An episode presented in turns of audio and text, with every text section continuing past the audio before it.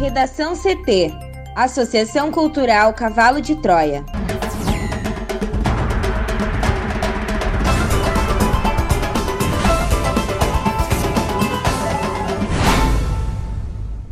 Agora, no Redação CT. Nova fase de estudo da UFPEL mostra desaceleração da pandemia no país. Fux exclui recomendação de liberdade a condenados de corrupção e lavagem por grupo de risco. Bolsonaro nomeia Carlos Bulhões, terceiro colocado nas eleições, como reitor da URGS. Rio Grande do Sul melhora desempenho, mas fica abaixo da meta do IDEB em todos os níveis de educação.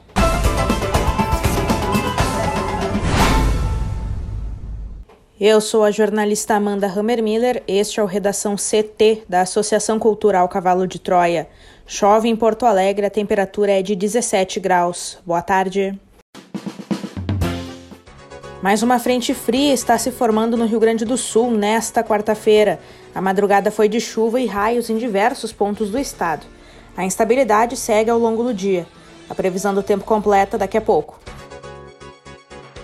Tem alagamento no bairro Passo da Areia, em Porto Alegre, na rua Afonso Celso Pupi da Silveira, entre Gaston Englert e Sapé. Os carros passam, mas com dificuldade. A BR-290 esteve bloqueada pela manhã em São Cepé, na região da campanha. Um caminhão caiu da ponte sobre o arroio Caçapava no quilômetro 330, próximo da BR-392. O motorista foi socorrido pelos bombeiros. O processo de impeachment do prefeito de Porto Alegre é suspenso novamente. Mais informações com a repórter Juliana Preto. O processo de impeachment do prefeito de Porto Alegre, Nelson Marquesan Júnior, teve duas decisões judiciais na terça-feira. Em uma delas, o prefeito conseguiu uma liminar paralisando temporariamente o processo. A liminar suspende a tramitação até que a decisão para a retomada seja feita por um desembargador em despacho. O prefeito, contudo, sofreu um revés foi negado o pedido da defesa de Marquesan para aumentar o número de testemunhas, de 10 para 20. O uso de recursos do Fundo Municipal de Saúde para pagamento de gastos com publicidade é a base para as denúncias encaminhadas para a Câmara Municipal. Nair Berenice da Silva, Andréa Pires Weber, Carlos Frederico Brandt e Fernanda da Cunha Bart assinam a solicitação de instauração de comissão processante e sugerem que dados disponíveis no portal Transparência do Executivo mostram ter o prefeito autorizado a aplicação de mais de 2 milhões de reais deste fundo em despesas de divulgação publicitária. Nova fase de estudo da UFPEL mostra desaceleração da pandemia no país. O resultado da quarta fase do estudo epidemiológico sobre a Covid-19 no Brasil, coordenado pela Universidade Federal de Pelotas, mostra que a pandemia de coronavírus está desacelerando no país. Foram ouvidas 33.250 pessoas em 133 municípios brasileiros entre 27 e 30 de agosto, pouco mais de dois meses após a conclusão da terceira fase. Essa etapa é a primeira financiada pela Fundação de Amparo à Pesquisa do Estado de São Paulo e pelo Todos pela Saúde, já que o Ministério da Saúde decidiu não bancar mais o estudo. A UFPEL já havia realizado oito etapas da pesquisa de prevalência do vírus na população gaúcha. Os dados indicam que 1,4% dos entrevistados tiveram contato com o coronavírus. Na fase 3, eram 3,8%.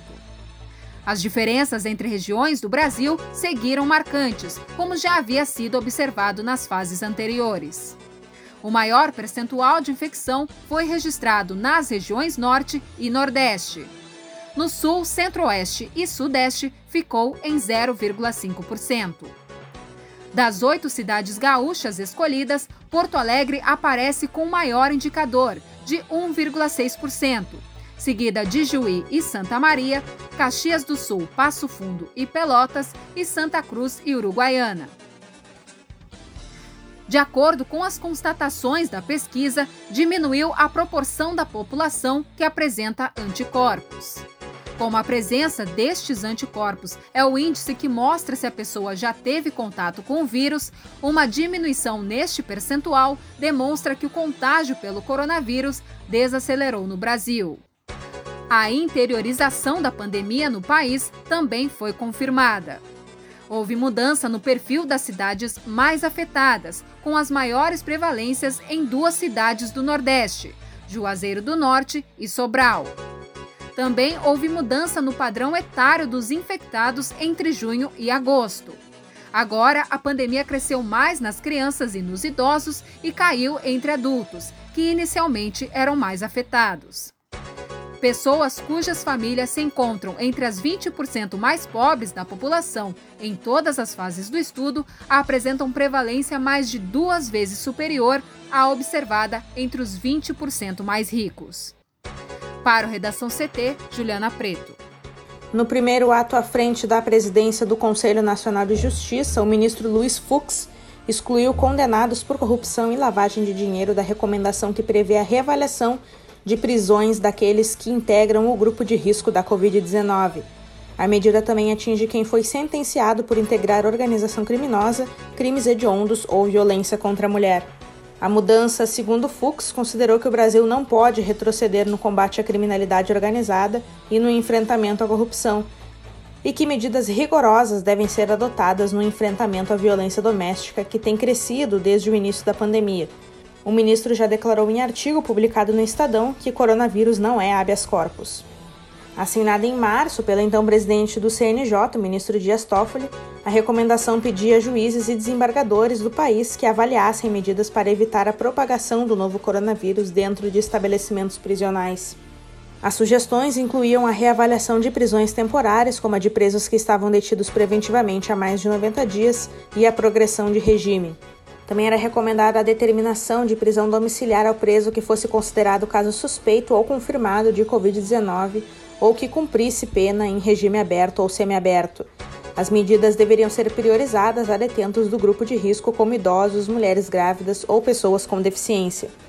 Com a nova determinação de Fux, condenados por corrupção e lavagem ficam excluídos da recomendação que já beneficiou presos como o ex-presidente da Câmara dos Deputados Eduardo Cunha, que foi para o regime domiciliar em março após passar por uma cirurgia com um médico posteriormente diagnosticado com Covid.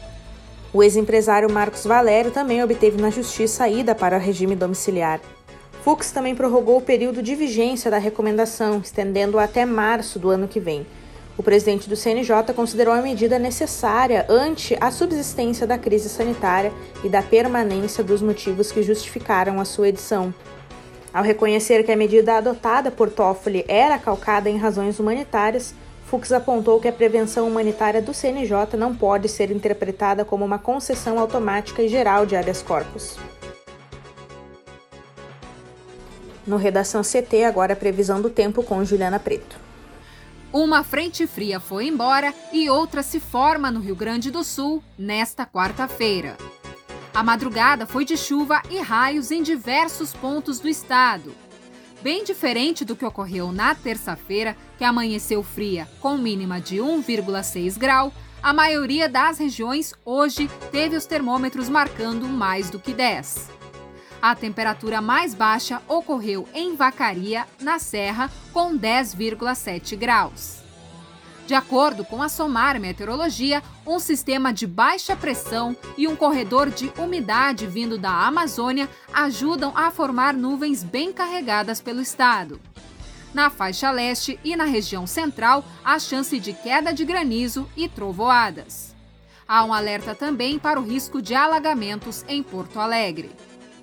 Na quinta-feira, a frente fria se afasta e o tempo deve voltar a firmar. As pancadas de chuva só seguirão ocorrendo na metade norte. Para hoje, quarta-feira, na região metropolitana, a previsão é de chuva a qualquer hora do dia. A máxima será de 22 graus na capital. Obrigada, Juliana. Vamos para o bloco de educação. O presidente Jair Bolsonaro nomeou o professor Carlos André Bulhões Mendes como reitor da Universidade Federal do Rio Grande do Sul confirmando as especulações de que não escolheria a chapa mais votada pela comunidade acadêmica. A decisão consta em decreto publicado no Diário Oficial da União desta quarta-feira. A decisão de Bolsonaro é considerada polêmica porque tradicionalmente o vencedor da consulta é o nomeado. Neste caso, seria o atual reitor Rui Oppermann. Bulhões foi o terceiro colocado na lista. A chapa do futuro reitor, que é professor do Instituto de Pesquisas Hidráulicas, e da também docente Patrícia Helena Lucas Prank, foi a menos votada tanto na consulta acadêmica promovida pela URGS, quanto na eleição do Conselho Universitário que definiu a lista tríplice encaminhada ao Ministério da Educação. O MEC, por sua vez, encaminhou os nomes ao presidente após análise. Mesmo com as votações, Bolsonaro tem a prerrogativa legal de optar por qualquer uma das três chapas que integram a lista. Porém, a aceitação da chapa vencedora nas consultas internas costuma ser vista como um sinal de respeito à autonomia acadêmica. Agora, após a nomeação de Bulhões, caberá ao MEC marcar uma data de posse do novo reitor. Depois, a URGS deverá conduzir uma cerimônia interna para a transmissão do cargo e o início do mandato. A escolha por Bulhões havia sido antecipada na semana passada pelo, pelo deputado federal Bibo Nunes, do PSL do Rio Grande do Sul. Após uma reunião no MEC, ele afirmou que a nomeação ocorreria nesta semana. O anúncio gerou críticas por parte do Diretório Central de Estudantes da URGS. A deputada Maria do Rosário, do PT, já protocolou na Câmara um projeto de decreto legislativo pedindo a suspensão da medida.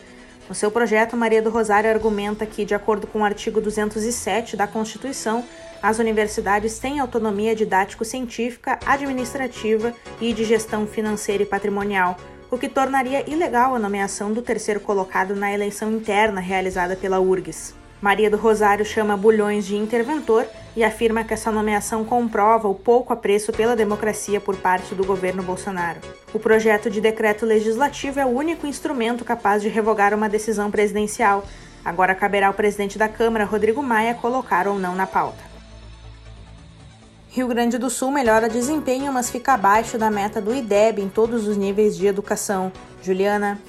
Pelo segundo biênio seguido, o Rio Grande do Sul não atingiu as metas do Índice de Desenvolvimento da Educação Básica. De acordo com os dados divulgados nesta terça-feira pelo INEP do Ministério da Educação, o estado ficou, em geral, abaixo das expectativas para 2019 nas séries iniciais e finais do ensino fundamental e do ensino médio. O IDEB é o índice que avalia o desenvolvimento da educação básica brasileira. A exemplo da média nacional, ele indica que a aprendizagem e aprovação dos estudantes gaúchos ainda têm desempenho pior conforme o aluno avança no sistema de ensino. Nas séries iniciais, essa é a segunda vez consecutiva que o desempenho fica abaixo do esperado. A meta projetada para 2019 era de 6,1, mas o estado ficou com nota 6. Houve avanço em relação a 2017, quando atingiu 5,8, mas não o suficiente. Nas séries finais do ensino fundamental, o desempenho foi ainda pior. A meta era de 5,6 e o Rio Grande do Sul teve nota 4,8, acima do 4,6 de 2017, mas inferior ao esperado. Desde 2009, o estado não atinge a meta projetada neste nível. Entre as turmas de ensino médio, que também não alcançam a meta há 10 anos, houve uma melhora considerável, de 3,7 em 2017 para 4,2 agora. Porém, ainda longe do esperado, que era 5,3. O único nível a atingir a meta foram as séries iniciais das escolas privadas, e pela sétima vez consecutiva. Nas demais, sejam da rede pública ou privada, o desempenho ficou abaixo do desejado. O objetivo do INEP é levar o Brasil a atingir a mesma média de conteúdo de alunos de países desenvolvidos. Em uma escala de 0 a 10, a meta é chegar a 6 na média geral, tanto em escolas públicas quanto particulares. Redação CT.